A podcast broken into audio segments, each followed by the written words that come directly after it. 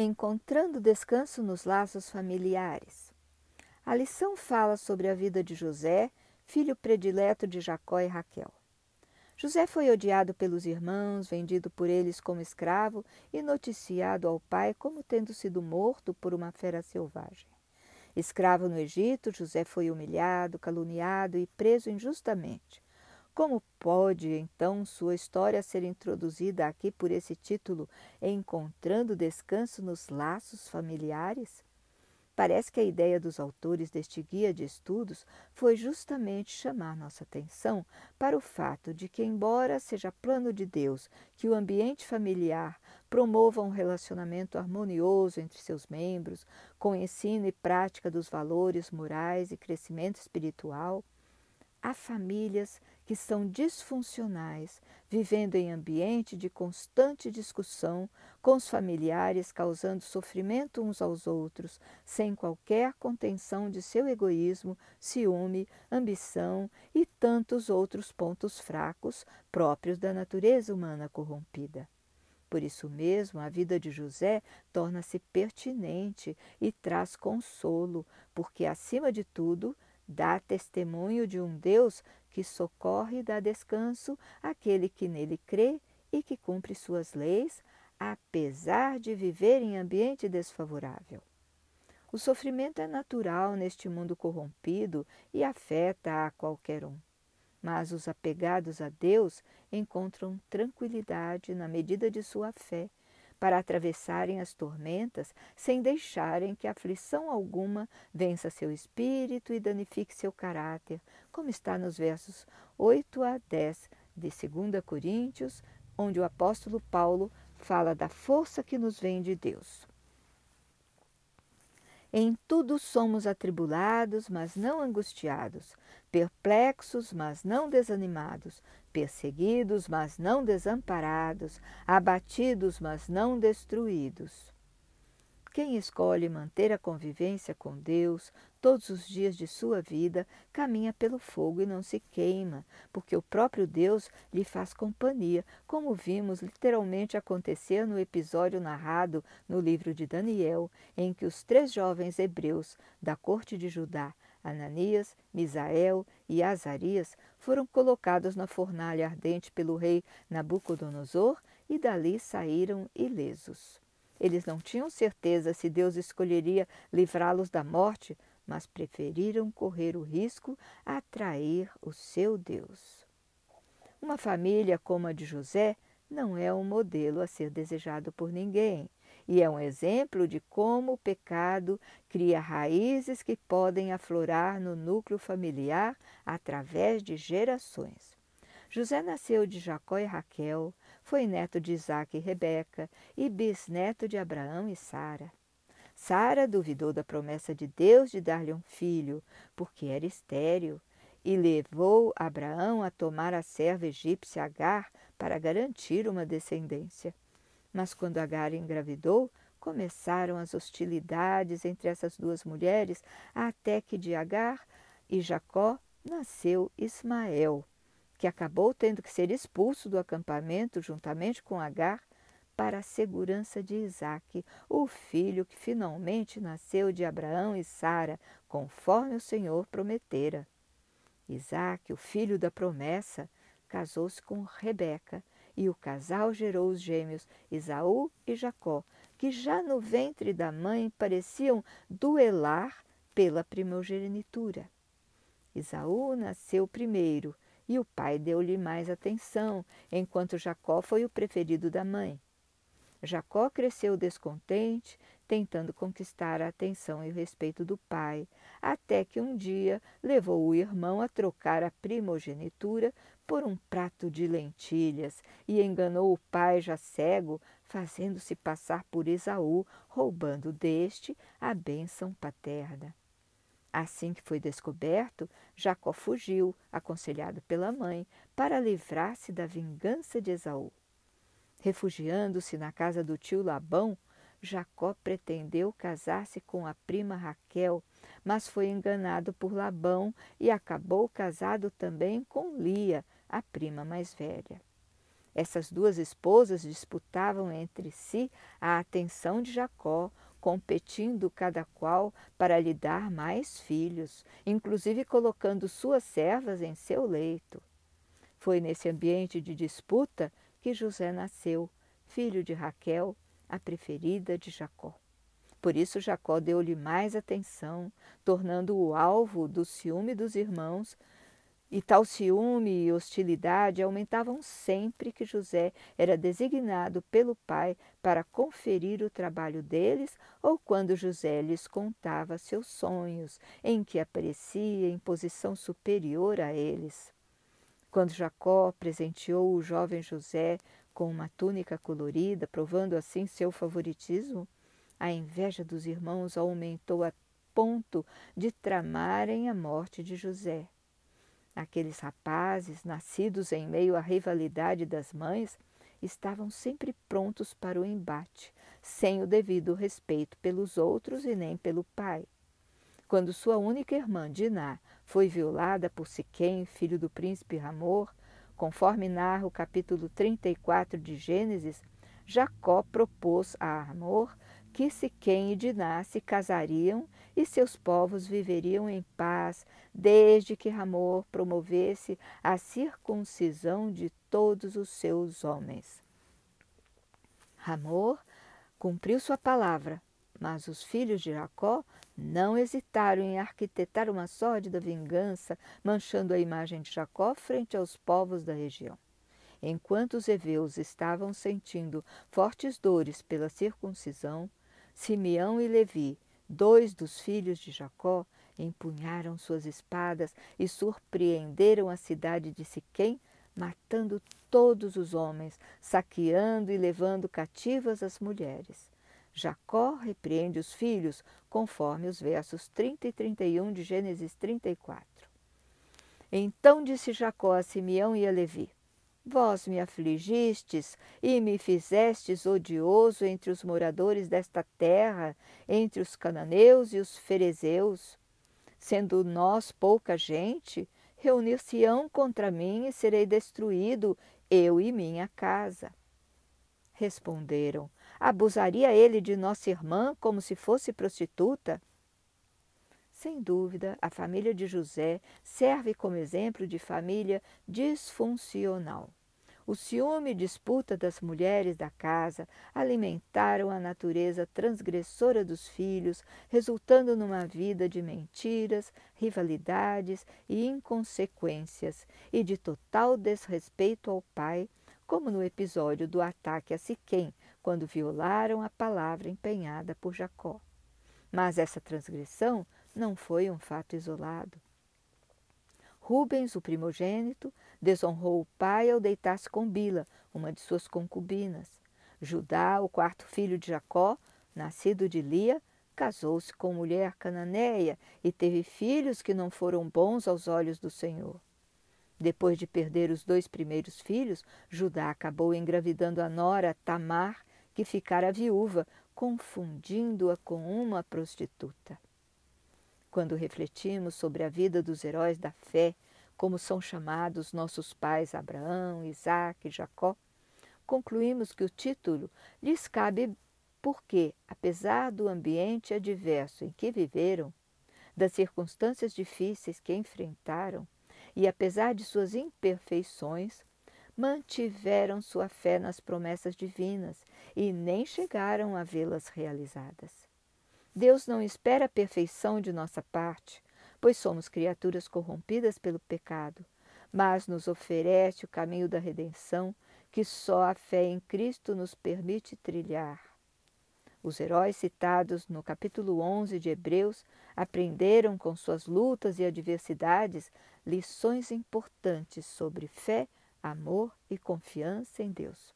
Quanto a José, Somente a fé no Deus de, do seu pai, cultivada desde cedo, pôde conter sua tristeza ao ver-se vendido a mercadores pelos próprios irmãos para que fosse escravo no Egito.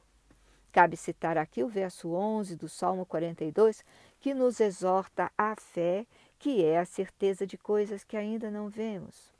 Vamos ler o que o salmista canta. Por que estás assim tão triste, ó minha alma? Por que estás assim tão perturbada dentro de mim? Ponha a sua esperança em Deus, pois ainda o louvarei, Ele é o meu Salvador e o meu Deus. A fé fortaleceu José em seus infortúnios, a fé levou Abraão a colocar o filho no altar de holocausto, e a fé permitiu que Isaac abençoasse Esaú e Jacó acerca de eventos futuros. A fé de Jacó acompanhou-o até o leito de morte, quando abençoou os filhos de José e adorou o Senhor seu Deus.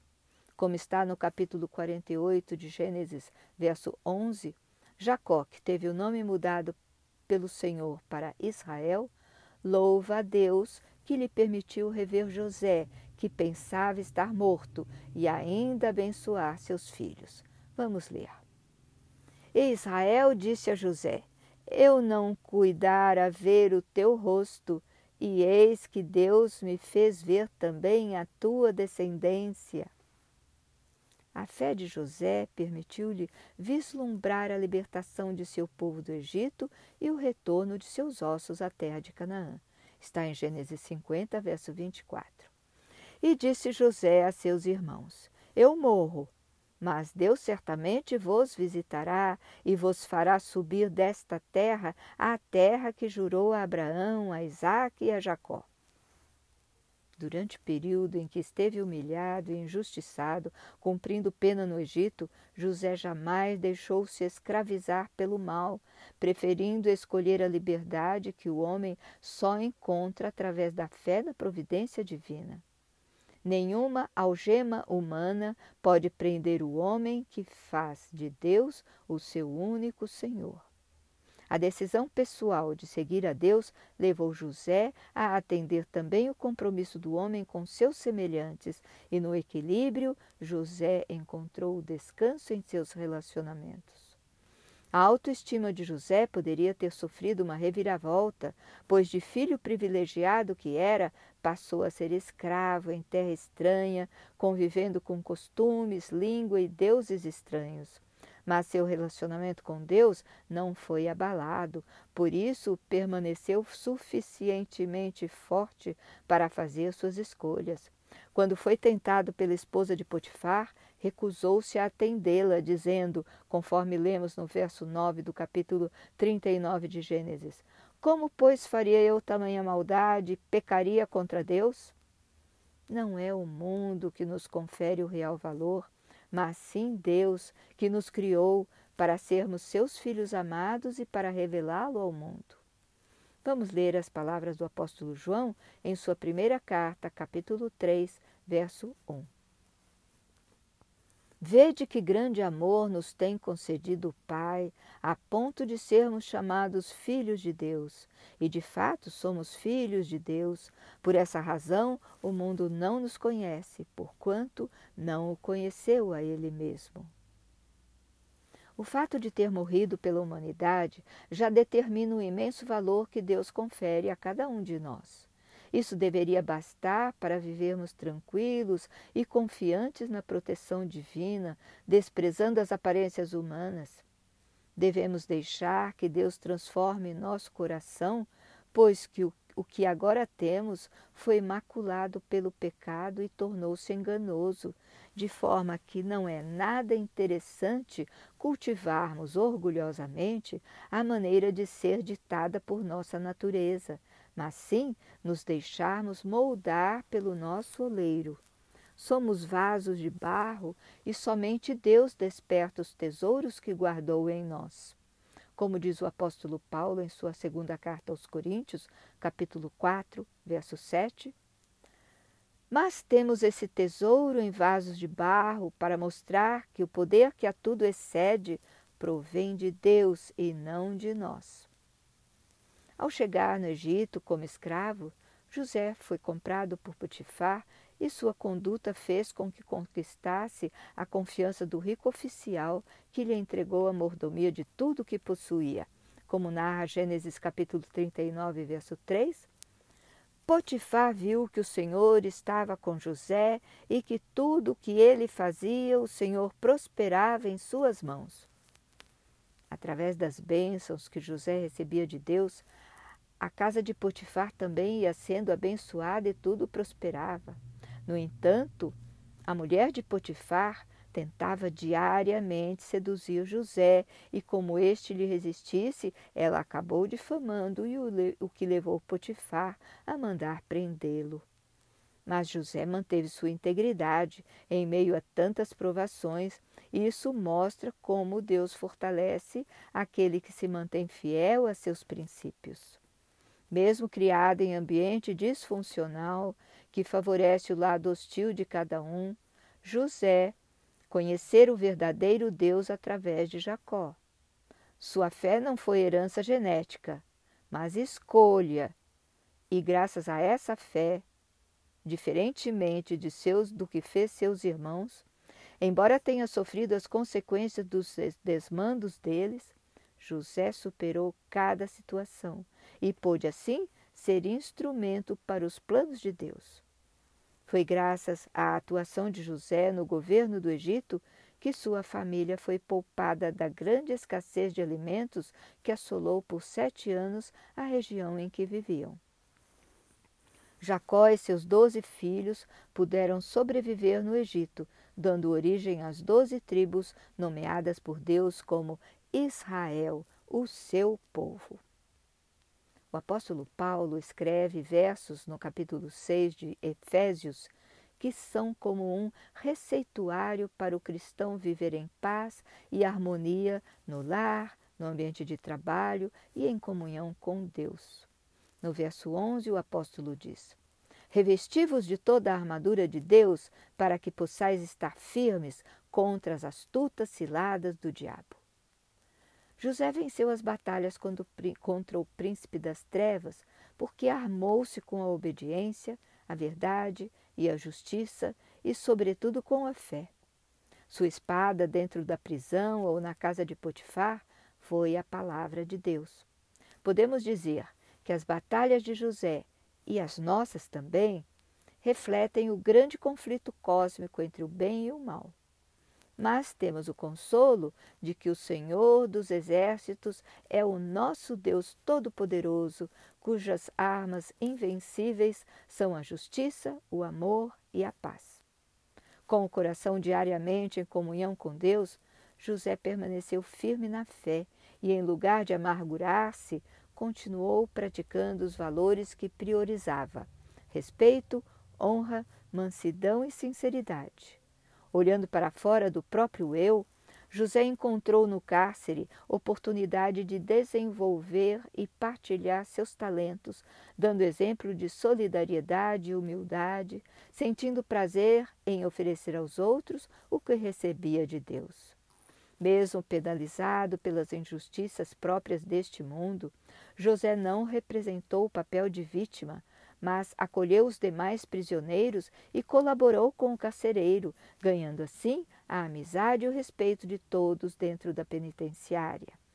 Como narra Gênesis 39, verso 21, o Senhor, porém, estava com José, foi bondoso com ele e fez com que encontrasse favor aos olhos do carcereiro. Houve um episódio em que José usou o dom de interpretação de sonhos que Deus lhe conferira e ajudou dois dos prisioneiros que aguardavam sentença. Um era o chefe dos copeiros e o outro o chefe dos padeiros, suspeitos de transgredirem no serviço que prestavam diretamente ao Faraó. Cada um tivera um sonho que José facilmente interpretou, e tudo se realizou conforme José lhes disse, pois suas palavras eram o que Deus lhe permitia saber. Ao copeiro, que seria inocentado e voltaria a trabalhar no palácio, José pediu que falasse de sua inocência ao rei do Egito. Em paciente espera, José viu chegar finalmente sua chance de liberdade quando o faraó o chamou ao palácio por indicação do copeiro para que interpretasse um sonho seu, o das sete vacas gordas e das sete vacas magras. Diante do faraó, humildemente José disse, como narra Gênesis 41, verso 16: Isto não está em mim, mas Deus dará resposta favorável a Faraó. Tal episódio, narrado em Gênesis 41, versos 14 e seguintes, resultou na soltura de José, no reconhecimento por parte do Faraó de sua integridade e capacidade e em sua nomeação como governador do Egito. Vamos ler as palavras de Faraó. Está em Gênesis 41, versos 38 a 40. E disse Faraó a seus servos: Achamos um homem como este em quem haja o Espírito de Deus? Depois disse Faraó a José: Pois que Deus te fez saber tudo isto, ninguém há tão entendido e sábio como tu. Tu estarás sobre a minha casa, e por tua boca se governará todo o meu povo. Somente no trono eu serei maior que tu. A disposição de José em servir a Deus levou-o ao privilégio de ser instrumento divino para dar continuidade ao plano de salvação. O filósofo grego Aristóteles, do quarto século antes de Cristo, já sabia que as escolhas positivas traçam o destino das pessoas, mais que qualquer traço genético ou ambiente em que vivam. A citação está no texto auxiliar do Guia de Estudos da Casa Publicadora Brasileira, nesta lição 6. Vamos ler. Excelência nunca é um acidente, é sempre o resultado de elevada aspiração, esforço sincero e execução inteligente. Representa a escolha sábia dentre muitas alternativas. Não é o acaso que determina seu destino. José escolheu acreditar que o Senhor o amava e o acompanhava todos os dias de sua vida, em suas alegrias e tristezas, e por isso viveu empenhado em fazer sempre o que sabia ser correto, pois só a Deus devia prestar contas. A escolha de José o levou a encontrar o descanso e a paz que só Deus pode dar. Tal escolha também pode ser a nossa. Vamos concluir com as palavras de Ellen White em A Ciência do Bom Viver, página 471. As provas e obstáculos são os métodos da disciplina escolhidos pelo Senhor e as condições de bom êxito que nos apresenta. Ele, que lê o coração dos homens, conhece melhor do que eles mesmos o seu caráter. O fato de sermos chamados a suportar a prova mostra que o Senhor Jesus vê em nós alguma coisa de precioso que deseja desenvolver. O Senhor permite que seus eleitos sejam postos na fornalha da aflição para lhes provar a têmpera e ver se podem ser formados para a sua obra. Até a próxima semana!